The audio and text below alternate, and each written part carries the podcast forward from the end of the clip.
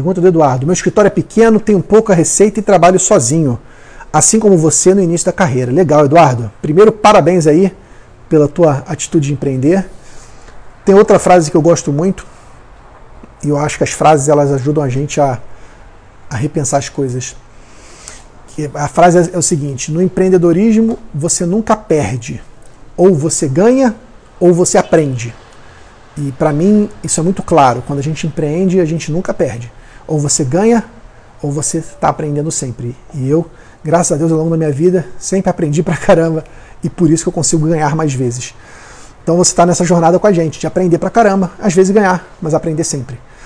Faz isso, meu amigo. Tira a bunda da cadeira e vai atrás de clientes. Mas não vai atrás de qualquer cliente, vai atrás dos clientes que você é bom para atender esses clientes. Tá bom? Não espere clientes cair para você de mão beijada, eles não vão cair. Isso acontecia há 30 anos atrás. Ah, a empresa do meu pai cresceu só por indicação. Cara, isso era uma outra geração.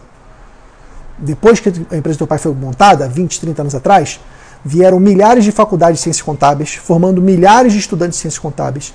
Todos eles viram que contabilidade era um bom negócio, resolveram montar em escritório, não tem barreira de entrada, saíram montando empresa e hoje está lá. Uma porção de clientes, de contadores precisando de clientes. O cenário mudou, meu amigo. Se você não mudar suas atitudes, ok? Então, Eduardo, vai para cima, amigo.